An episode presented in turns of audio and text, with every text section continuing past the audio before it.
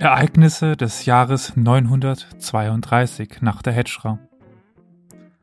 Eine wandernde Schar sind wir, von Unrast getrieben, ein gefangenes Volk, gefangen von fremden Völkern.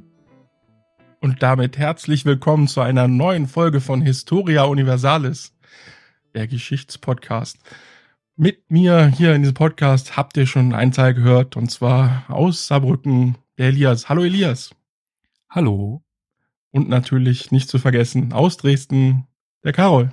Hallo.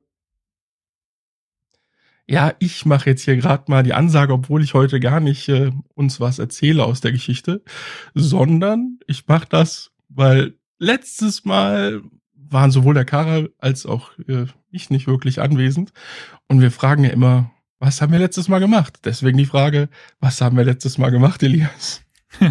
ja, gut, dass du fragst. Da können wir auch gleich nochmal ein bisschen Werbung für das neue Produkt machen, beziehungsweise eigentlich fast schon alte Produkt.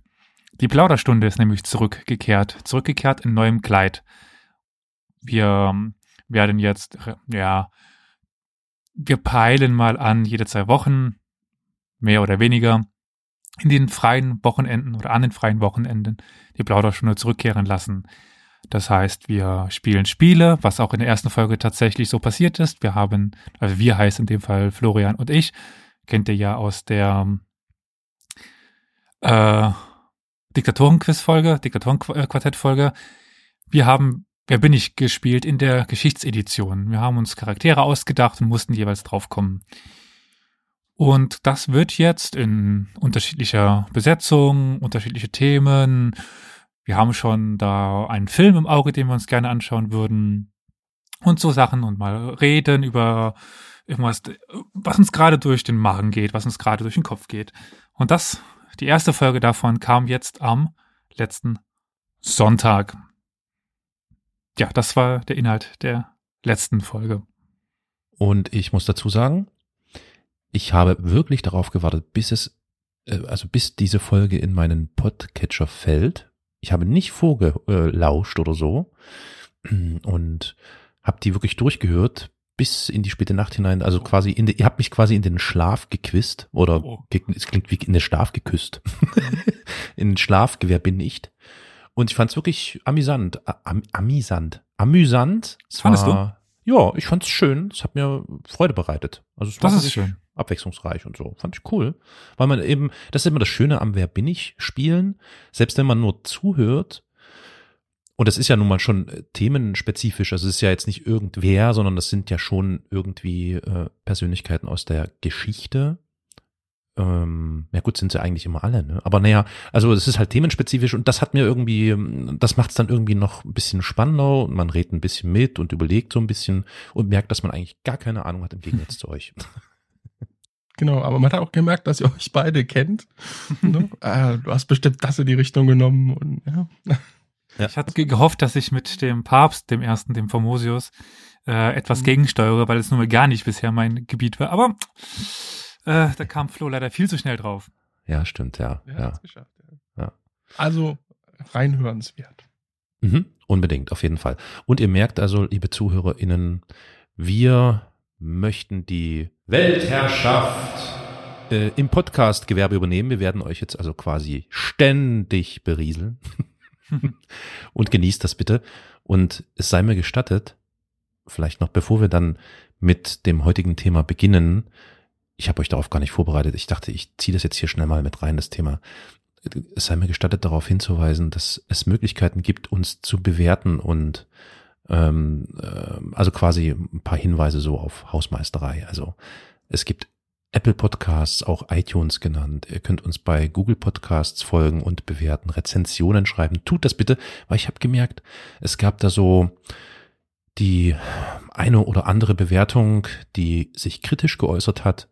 Und ich vermute mal, je mehr Menschen das hören und das vor allem auch bewerten und rezensieren, umso besser werden dann die Bewertungen. Weil, wie das halt so ist, ähm, es melden sich meistens immer nur die, die nicht so richtig zufrieden sind mit einem bestimmten Produkt. Und die, die zufrieden sind, die sind immer ganz still und melden sich nicht.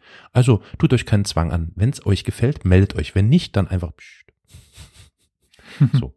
Ja. Ähm, das, Neuestem gibt es diese Funktion in der App Podcast Addict für alle, die jetzt äh, ähm, bei Android äh, eine Alternative haben, äh, auch dort direkt drin zu bewerten. Hm, das ist gut, das finde ich echt toll.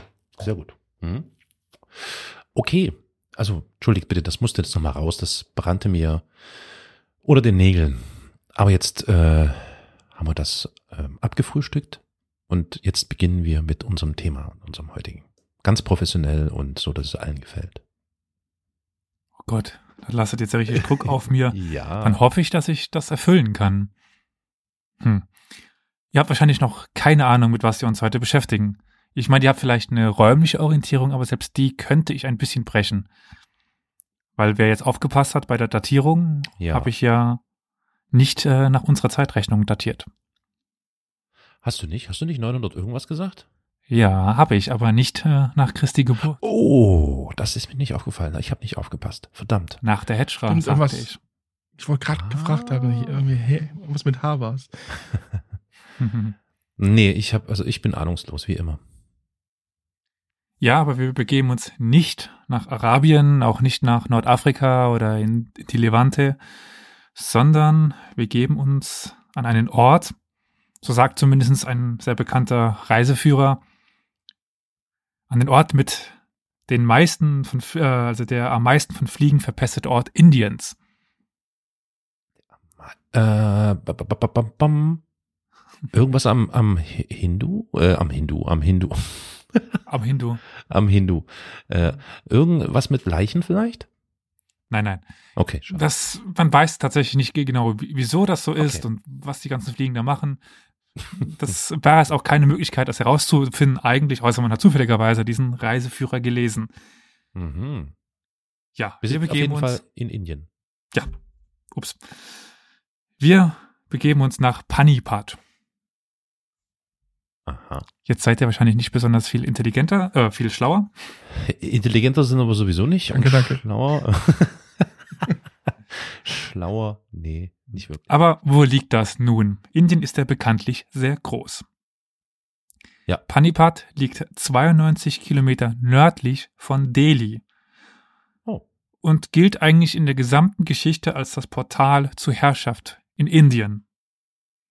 Nahe dieses Ortes gab es eine Reihe wichtiger Schlachten, die das Schicksal Indiens bestimmt haben. Und auf eine dieser würde ich heute gerne eingehen und damit eben eine kleine Reihe fortsetzen, und zwar die Reihen über die Schlachten der Weltgeschichte. Yay, es geht weiter. Sehr schön. Gut, bin ich ja gespannt. Die Schlacht, um die es heute geht, war ausschlaggebend für eine großflächige Eroberung Indiens. Könnt ihr euch irgendwann, könnt ihr euch ungefähr vorstellen, wann? Äh, 900 nach H. Nach der Hedgeschla. Jetzt müsste man natürlich das umrechnen können, aber naja. Ja. Also, ein kleiner Tipp, es geht natürlich nicht um die Briten. Es geht auch nicht um die Schlacht des Persers Nadir Shah, 739 gegen, äh, 1739 gegen die Armeen des Großmoguls von Indien bei Panipat. Nein, wir begeben uns einige Jahrhunderte weiter in die Vergangenheit, in das Jahr 1526 und müssen auch erstmal nach Afghanistan und Usbekistan schauen. Hm. Am 14. Februar 1483 wurde nämlich im Fergana-Tal im heutigen Usbekistan Sahir ad-Din Muhammad geboren. Der sagt euch jetzt wahrscheinlich nichts und den wenigen, den wenigsten. Bekannter ist aber auch unter einem anderen Namen. Babur, der Tiger. Er führte seine Abstammung mütterlicherseits auf Genghis Khan und väterlicherseits auf Tamerlan zurück. Und er wollte ihnen auch nacheifern. Er war also Timuride und angeblich auch Dschingiside. Zwei Persönlichkeiten, also Genghis Khan und Tamerlan, die diesem Podcast ja schon ein paar Mal aufgetreten sind. Hm.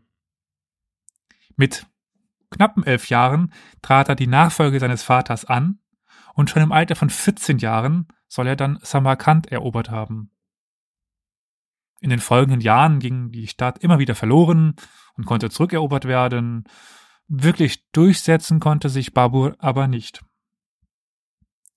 Er war also ein kleiner regionaler Fürst zu dieser Zeit. Noch nichts ist zu erahnen von der Verbindung mit Indien. Mhm. 1512 verlor er zum dritten Mal die Herrschaft über Samarkand und wandte sich danach in Richtung Afghanistan. Also aus eigener Erfahrung, wenn man in Samarkand ist, geht man die Berge eben dann ja Süden hoch, geht dann über relativ über 3000 Meter hohe Berge, sieht dann runter nach Shahrisabs, früher Kesh, das ist die Geburtsstadt von Tamerlan, und dann sieht man eigentlich schon fast Afghanistan. Mhm. Und konnte sich dort, in Afghanistan, konnte er sich eine kleine Herrschaft aufbauen. Um seine Armee zu finanzieren, Afghanistan war schon damals ein ziemlich armes Land, führte er oft Überfälle nach Indien durch und kehrte mit reicher Beute zurück. Bald wandten sich aber Adlige aus dem Sultanat Delhi in Indien an ihn mit der Bitte, ihnen gegen den strengen Sultan Ibrahim Lodi zu helfen. Daraufhin zog Babur auch gegen Delhi und traf eben bei Panipat auf die Truppen des Sultans von Delhi. Die Armee Baburs war nicht besonders groß, bei Panipat wohl so circa 12.000 bis 15.000 Mann. Also im Vergleich dann gleich zur indischen Armee. Das Rückgrat waren berittene Bogenschützen, wie so typisch für Eroberer aus dieser Gegend. Mhm. Aber Babur hielt nicht unbedingt bedingungslos an alten Geflogenheiten fest. Er hatte sehr wohl bemerkt, dass etwa 1514 das Reiterheer der Safawiden, die Safawiden waren eine zentraliranische Dynastie, bei Tebris durch die Osmanen geschlagen worden waren. Und dabei hatten die Osmanen neue Waffen und neue Taktiken eingesetzt, die scheinbar sehr effektiv gegen Reiterheere waren. Und zwar hatten sie auf dem Schlachtfeld aneinander gekettet Karren aufgestellt. Zwischen diesen Karren wiederum standen Feldkanonen, die mit Gewehren die und mit Gewehre bewaffnete Infanteristen. Oha. So konnte der Kavallerieangriff abgefangen werden und die Reiter wurden dann zusammengeschossen. Oh. Neu daran war natürlich der Einsatz von Gewehren. Hm. Aber auch der taktische Einsatz von Karren als Barrikaden gegen die Kavallerie, die ja so ihre Wucht verlor. Hm. Kanonen kannte man in Asien ja schon länger. Bisher waren sie aber eigentlich nur zu Belagerungen eingesetzt worden. Mhm. Und die neuen osmanischen Kanonen waren kleiner und konnten daher auch bei Feldschlachten eingesetzt werden. Nachdem Babur davon erfuhr, ließ er sofort einen türkischen Spezialisten kommen, um seine Armee auf den neuesten Stand zu bringen. So konnte Babur nicht nur die Vorzüge zentralasiatischer Kavallerieangriffe, er konnte dann nämlich es auch, die Leistungsfähigkeit der neuen Waffensysteme nutzen. Doch hören wir mal selbst, was Babur dazu sagt. Ich befahl Ali, äh, Ali Kuali, sie nach der Art des Landes Rum, also nach osmanischer Art, miteinander zu verbinden. Dabei aber keine Kette, sondern Lederriemen zu benutzen.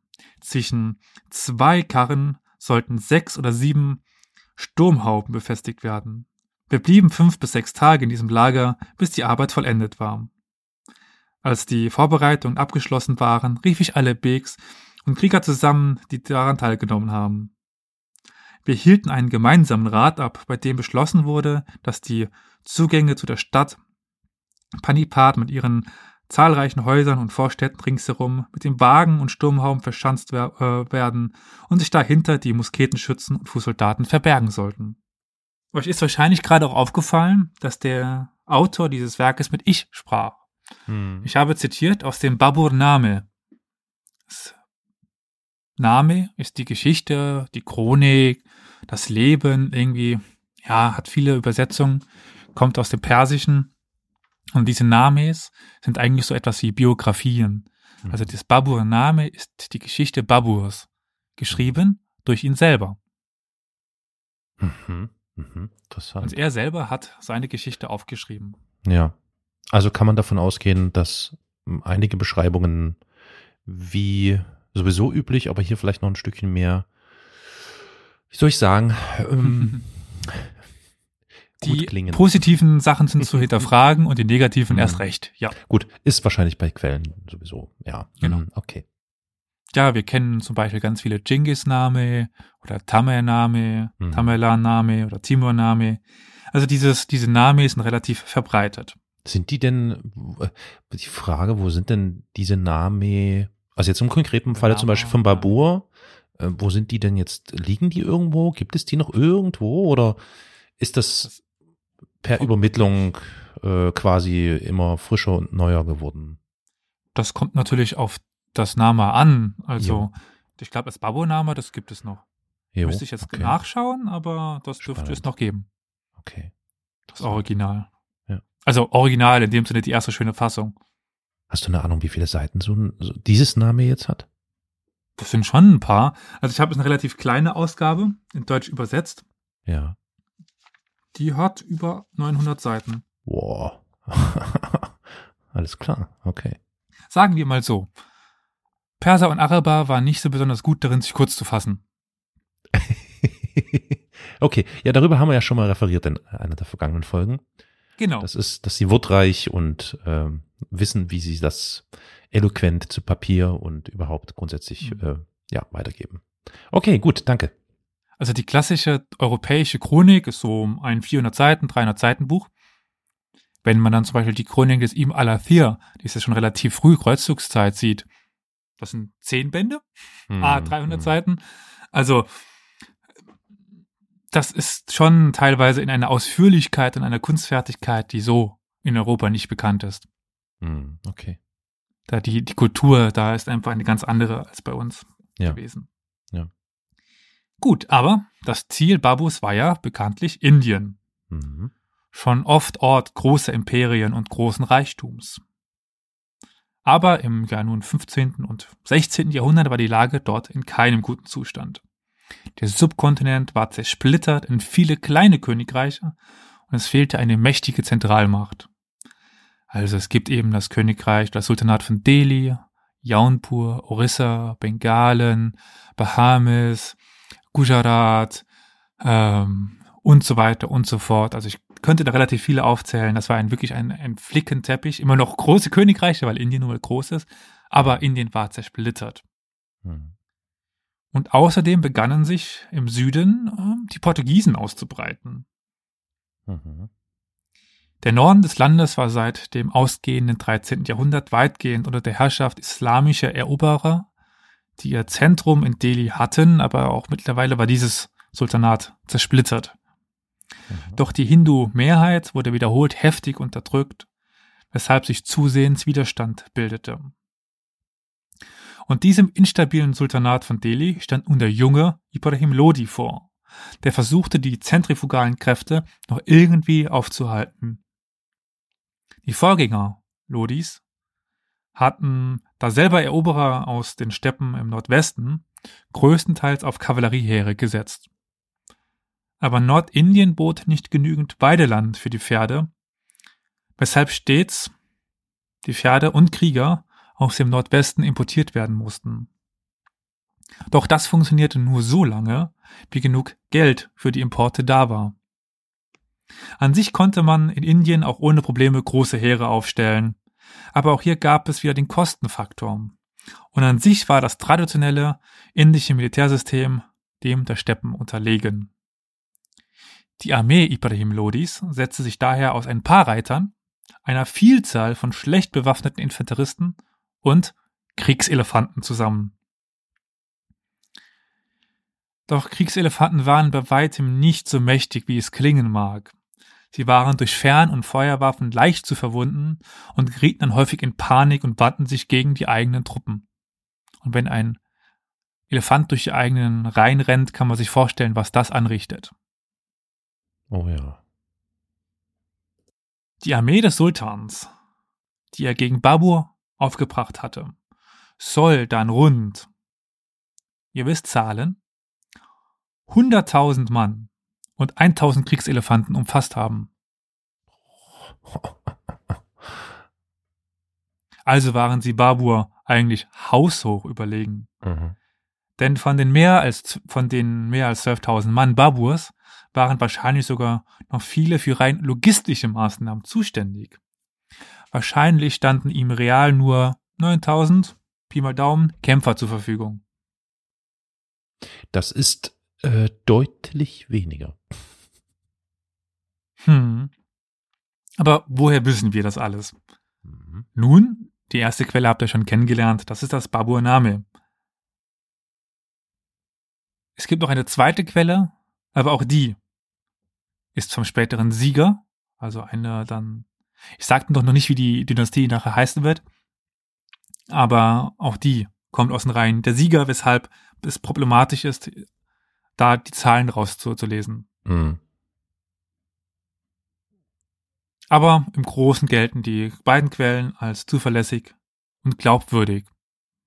Aber jetzt begeben wir uns in den April des Jahres 1526. Die beiden Heere stehen sich nun bei Panipat gegenüber und Babur merkt schnell, dass er gnadenlos unterlegen ist.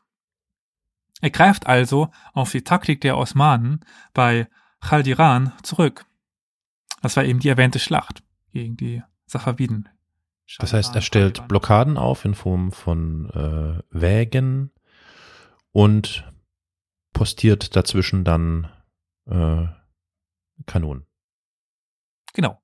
Er Okay. lässt seine Männer 700 Karren zusammenbinden und zwischen den Karren lässt Babur mehrere Schutzwehren aufstellen, hinter denen sich dann Gewehrschützen verbarrikadieren.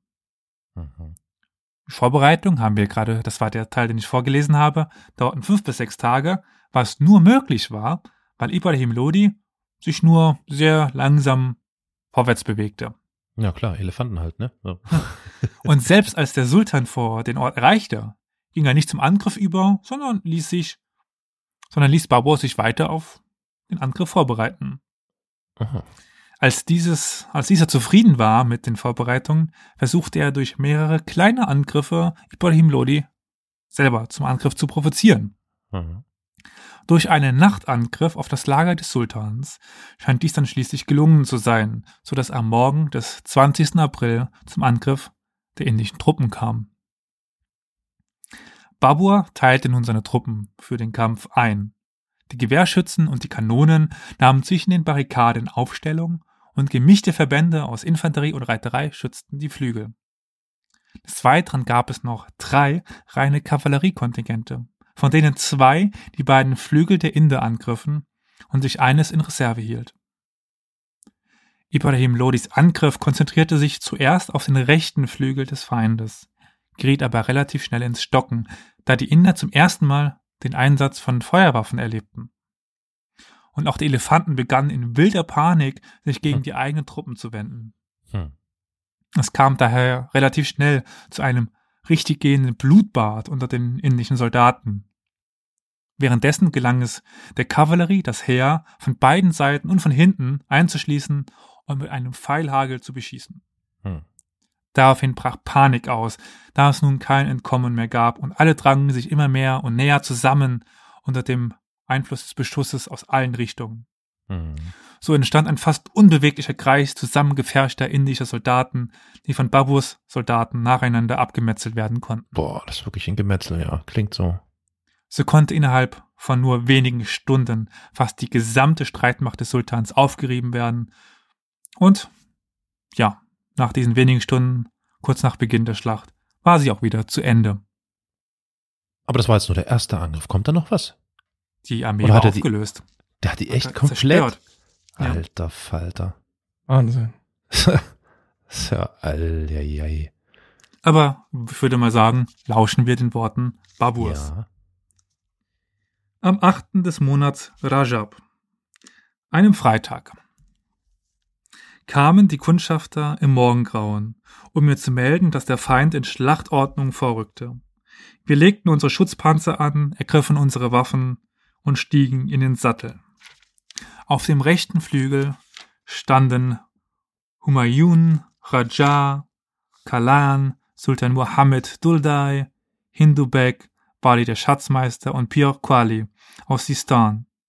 Auf dem linken Flügel, ich überspare euch mal die ganzen Namen jetzt, da kommt noch der rechte Flügel und dann der linke Arm des Zentrums, da kommen ganz viele Namen. Als die feindlichen Truppen anrückten, schien es, als wenden, als wende er sich vor allem gegen unseren rechten Flügel. Abdul Aziz, der die rechte Reserve befehligte, sollte diesen Flügel verstärken. Das Heer Sultans Ibrahim rückte schnell vor, ohne sich aufzuhalten. Als es aber in Sichtweite unseres Heeres kam und unsere Schlachtenreihe und unsere Schlachtenreihe sah, zögerte es einen Augenblick und schien zu überlegen, was es machen sollte. Er konnte weder stehen bleiben, noch konnte er in den gleichen Weise weiter, äh, weiter marschieren, wie es bis jetzt marschiert war. Ich befahl, dass diejenigen, die dazu bestimmt waren, den Feind von rechts und links zu umgehen, ihn von hinten mit Pfeilen angriffen und den Kampf beginnen sollten, während der rechte und der linke Flügel weiter vorrückten. Diejenigen, welche die Umgehung, äh, Umgehungsbewegungen ausführten, äh, äh, fassten nun den Feind im Rücken und begannen, ihre Pfeile abzuschießen. Auf der linken Seite begann Mahdi äh, Raja als erster den Kampf. Ihm gegenüber stand eine feindliche Abteilung mit einem Elefanten. Sie mussten vor einem Feindhagel, Pfeilhagel der Soldaten zurückweichen. Ich schickte vom Zentrum Ach, äh, Ahmadi den Sekretär, Tadibek, den Bruder von Kotschbek, und Muhib Ali, den Sohn Khalifas, die den linken Flügel verstärken sollten. Auch mit dem rechten Flügel wütete der Kampf. Ich befahl Mohammed, den Milchbruder, Shaman Surbalas, Yunus Ali und Abdullah weiter vorzurücken und vor dem Zentrum zu kämpfen. Dann kommt es zu den weiteren Schlachtbeschreibungen und dann weiter. Die Sonne hatte auf Höhe einer Lanze gestanden, als der Kampf begonnen hat. Es dauerte bis zum Mittag, bis der Feind geschlagen und wieder äh, und unterworfen worden war. Und vor Glück und Freude jubelten. Und wir vor Glück und Freude jubelten. Gott sei er gepriesen in seiner Güte und Milde, hatte uns diese schwere Aufgabe leicht gemacht. In nur einem halben Tag hatten wir so äh, ein so mächtiges Heer dem Erdboden gleichgemacht. Mein lieber Herr Gesangsverein, das heißt, wir sprechen hier tatsächlich von, was hast du gesagt, 9000 Mann? Wahrscheinlich. So, ja, so. 9000 gegen, was hast du vorhin was von 100.000 gesagt? Ja. also, ähm, ja, es ist vielleicht ein bisschen unpassend, dass ich lache, aber es ist schon erstaunlich, ne? Also mhm. mit wie viel Geschick und Werbe der Babur, die da relativ äh, schnell äh, dahingerafft hat. Das ist ja echt ein krasses Ding. Was hat es denn jetzt für Folgen gehabt? Also ich meine, Babur hat also diese Schlacht hier gewonnen und Panipat, hat das eine Bedeutung gehabt? Äh, sprich, Natürlich. Natürlich, sonst würde man keine Schlacht darum führen. Das stimmt. Aber was, recht, was, Naja, sagen wir mal so, der Ort selber hat keine Rolle gespielt, sondern okay. was daraus er, erwuchs. Ja, und da bin ich jetzt gespannt äh, zu hören, was daraus erwuchs.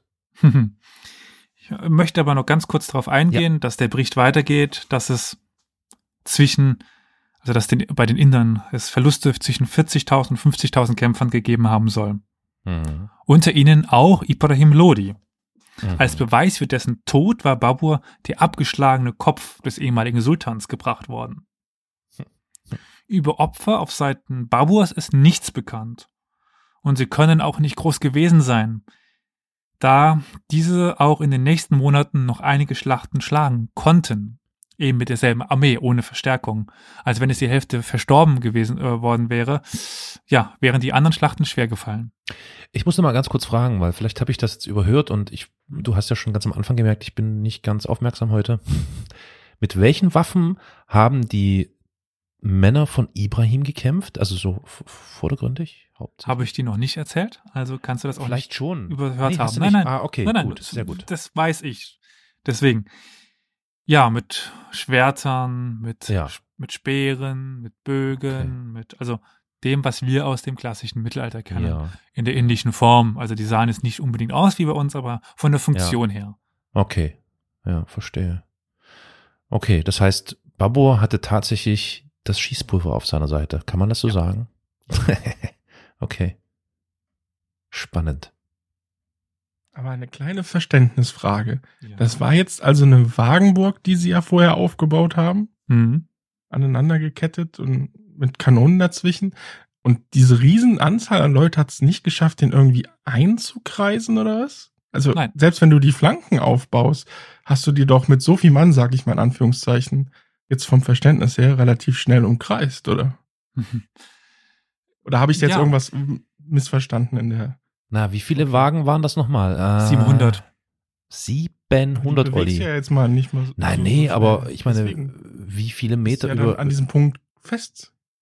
über was für eine Front reden wir denn hier? Hä? Das ist Mhm. ja die- gerade die Überlegung. Ich überlege Mhm. gerade so, ich sag mal so, wenn so ein Wagen vielleicht, keine Ahnung, zwei Meter, drei Meter hatte oder so, ich, keine Ahnung, dann reden wir hier über roundabout zwei Kilometer Frontlinie plus dann noch ein paar Lücken dazwischen für die Kanonen. Also sagen wir mal, was ist ich, zweieinhalb Kilometer Das oder so, ne? schon als Kreis vor- vorstellen, ne? Ja, ja, klar, gut, dann sind's halt, okay, aber es ist halt ein Ja, großer Kreis. groß- Also es, es ist Wagenburg, da habe ich im Kopf eine Wagenburg. Also es, es Ja, ist so du wahrscheinlich. es dir auch, auch, vorstellen. nee, ich nee, also das, das, der Begriff Wagenburg kommt bei mir im Kopf eher oder oder also ich assoziiere damit nicht so eine riesen so also weil 700 Gefährte, das ist schon nicht ohne, glaube ich. Ja. Krass. Gut, aber andererseits 100.000 Mann und Elefanten stimmt schon, Olli. Also ich verstehe deine Frage. Wahrscheinlich, weil ich die hatte es Armee mir jetzt auch als Linie vorgestellt.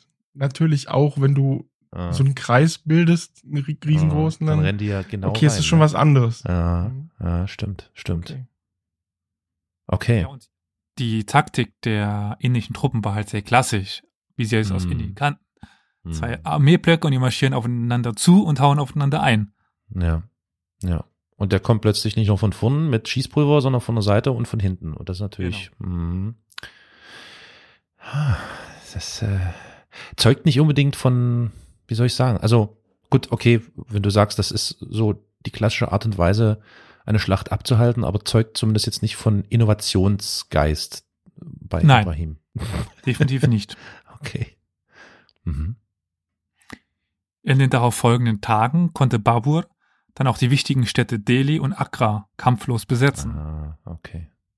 Dabei hielt er sich aber mit Plünderungen zurück, denn er war zum Bleiben entschlossen.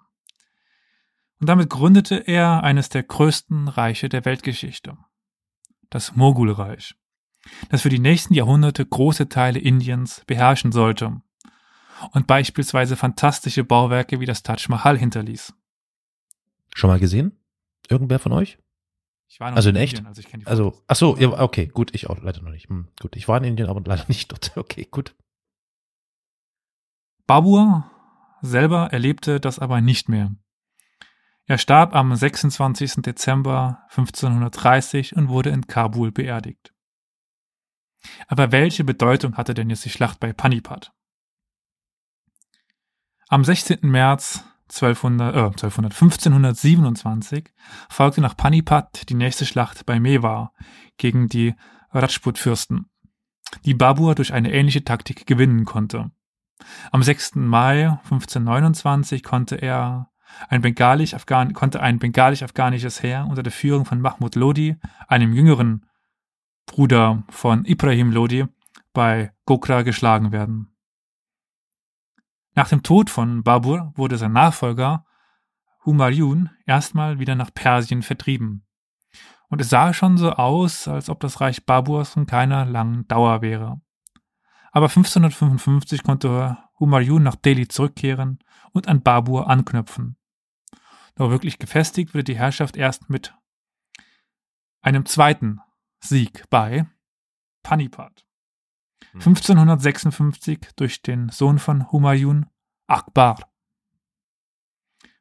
So begann es also mit einem Sieg bei Panipat und wurde abgeschlossen durch einen Sieg bei Panipat. Und damit sind wir am Ende der heutigen Episode angekommen. Moment mal, jetzt Sekunde. es gibt noch eine zweite Schlacht beim Panipat? Äh, ist das jetzt eine weitere Folge, die du erzählen willst, oder können wir darüber nochmal kurz sprechen? Ja, der zweite Sieg bei Panipat ist nicht mehr so außergewöhnlich. Also der, der erste Sieg bei Panipat ist deswegen, oder deswegen habe ich ihn auch ausgesucht, weil er eben so eine Übermacht gegen eine so kleine Ja, Macht ja, dasteht ja, und der klar, Einsatz von klar. neuer Technologie und zum ersten Mal Schießpulver in Indien und so weiter und so fort. Also nicht zum allerersten Mal, weil die, weil die Inder ist auch, äh, die äh, Portugiesen ist auch äh, in den Süden schon langsam brachten. Hm, Aber dieser massenhafte Einsatz von Kanonen und so weiter ist schon neu. Ja, und deswegen habe ich die erste Schlacht bei Panipat ausgesucht, weil es eben eine besondere Schlacht ist. Aber die zweite Schlacht der Panipat ist nicht mehr so besonders. Ist nicht mehr so besonders, aber mich würde ja nun gerade interessieren, ich meine, hey, wenn die, das ist jetzt 30 Jahre her, ja? 30 mhm. Jahre später, an, äh, quasi an derselben Stelle, äh, wiederholt sich das Ganze. Aber zwischen ausgeglichenen Armeen. Eben, eben. Also das ist ja jetzt der Punkt so, ne? Also ich meine, da werden ja alle nun irgendwie ähm, mit der Zeit gelernt haben und äh, sich das einiges geändert haben. Okay, aber letztlich gab es da wieder einen Sieg von äh, äh, Baburs. Was war das? Das ist dann der Enkel wahrscheinlich, ja, das Enkel, ist der, der Enkel ja. Akbar. Okay, alles klar, gut. Ja, das ist ja krass. Ich wette, da sind noch einige andere Schlachten dann im Spiel gewesen im Panipat. Also der Panipat, warum eigentlich immer dieser Panipat? Was ist denn damit? Das scheint das Tor zu sein, wenn du aus äh, dem afghanischen Raum kommst, musst du bei Panipat vor, vorbei. Und Panipat liegt in der Nähe von Delhi. Delhi immer schon eine wichtige ah, Stadt ja. Indiens, ein Machtzentrum. Deswegen ja. triffst du dich halt bei, bei Panipat, weil das ein gutes Feld dafür ist. Also die geografischen Gegebenheiten sind da. Ja. Jo. Ich sehe es gerade auf der Karte. Also zumindest macht's durchaus Sinn. Ja, also du musst da vorbei und ja, ja, und wie du sagst, wahrscheinlich hat das auch geografische Gründe. Okay, interessant. Mhm. Mensch, Mensch, Mensch. Das ist ja interessant. Hm. Also, Mensch, gibt's denn, gibt's denn jetzt, ich muss jetzt mal direkt gucken, gibt's denn verfügbare Bilder vom Panipat jetzt? Gibt's da vielleicht doch irgendwelche Bauten, irgendwas? Keine Ahnung. Ja? Ich gucke gerade hier doch ja so ein bisschen, ja, so hier und da ein bisschen was. Äh. Aber wenn wir schon bei Bauten sind, am ja. Taj Mahal zum Beispiel erkennt man den Ursprung dieser Dynastie, dass das eben Zentralasiaten waren. Mhm, mh. Weil Delhi sieht nicht typisch, also das äh, Taj Mahal sieht nicht typisch indisch aus. Das sieht mhm. aus wie Sachen, die man in Persien oder in Usbekistan mhm. findet. Also ich war ja jetzt letzten Herbst in Usbekistan. Die Architektur ist timuridisch, die ist zu erkennen. Die ist natürlich mhm. weiterentwickelt, weil ein paar Jahre später, aber das ist zentralasiatisch islamische Architektur. Spannend. Sehr interessant. Ja, cool. Das war mal wieder was Interessantes, Neues, wie immer. Und Indien zum ersten Mal. Oder? Stimmt. Und naja, wenn wir jetzt mal den Ruprecht außen vor lassen, ja. Ja, das ist ja keine normale Folge. keine normale Folge, aber Folge ist Folge. Ne? Das stimmt. ja, schön. Sehr interessant. Jetzt überlege ich gerade, gibt es denn da irgendwelche Verfilmungen? Hä? Das würde mich auch mal interessieren. Wahrscheinlich irgendwelche indischen. Oh, oh, das ist das. Äh ja, okay. Aber keine Panipat Film. Naja, ich guck mal. Hm. Gut. Äh, Dankeschön für das interessante neue Thema. Ah, ich sehe es hier. Oh, Panipat-Film. Entschuldigung, ich muss das hier. Ja, ja. Ah, aus 2019 sogar. Also das oh. scheint sogar ein mächtiges, episches Ding äh, zu sein. Aber halt. Ja. Halt, steht da nicht bei 1700 ein paar zerquetschte? Aha, äh, das ist der von Nadia ah, ja. Ach, schade, schade. Ah, okay. Mensch, du bist aber schnell, Olli. also scheint ja dann äh, doch auch ein Ort für später. Habe ich ja am Anfang erwähnt. So. Also da trafen viel Heere ja, beziehungsweise, beziehungsweise, mhm. klar, also die werden ungern vielleicht über die Schmach berichten, die denen da quasi mindestens zweimal hintereinander äh, zugefügt wurde. Interessant. Okay. Gut. Mm, dann kommen wir nun zum, zum Feedback-Blog. Feedback okay. Ähm, wir sind zum Beispiel zu erreichen auf äh, Facebook, dort unter dem Handle Geschichtspodcast oder unter unserem Namen Historia Universalis. Äh, wir haben auch einen YouTube-Channel, der inzwischen sogar eine richtige URL hat. Stimmt's, ja, Elias? Wir sind es da zu finden unter Historia Universalis. Also, wow. www.youtube.com slash Historia Universalis. Jawohl.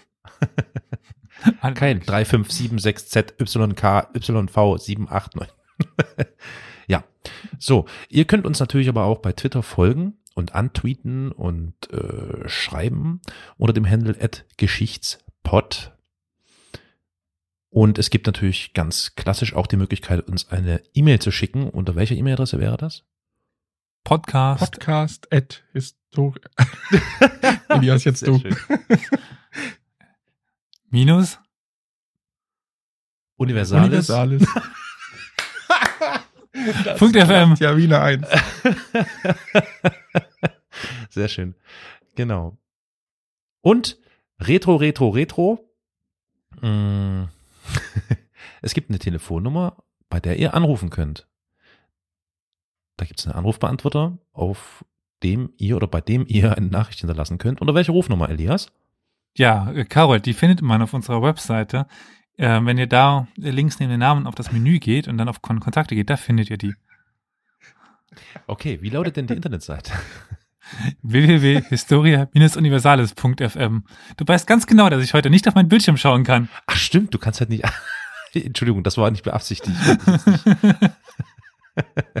okay, ich sag trotzdem nochmal die Telefonnummer an. Das ist die 0351 841 68620. Scheut euch nicht, ruft gerne an, hinterlasst eine Sprachnachricht, Lob preist uns oder schmäht uns, was auch immer. Ansonsten sei noch der Hinweis gestattet, ihr könnt uns auf äh, diversen äh, Plattformen hören. Das tut ihr ja gerade vermutlich auch, also entweder über euren klassischen Podcatcher oder aber, wenn ihr meint, Spotify sei besser, auch wenn ich sage, das ist es nicht, dann geht das natürlich auch bei Spotify. Dort könnt ihr dann äh, unserem Podcast folgen. Und dann gibt's noch äh, dieser NR-Vision, dort allerdings mit ein bisschen Verzögerung. Die sind mal ein bisschen langsam bei dem Einpflegen neuer Folgen. Neuerdings im Spiel habe ich noch nie gehört. Ich will es auch gar nicht empfehlen. Ich habe es nur festgestellt. Player FM. Keine Ahnung, was das ist. Und ach, es gibt unzählige. Also ihr findet uns überall, wie immer. Und da bleibt uns abschließend. wir durch. Ja, nur noch festzustellen, wir sind durch. Hört wieder rein das nächste Mal. Danke für eure äh, Geduld beziehungsweise für euer Interesse.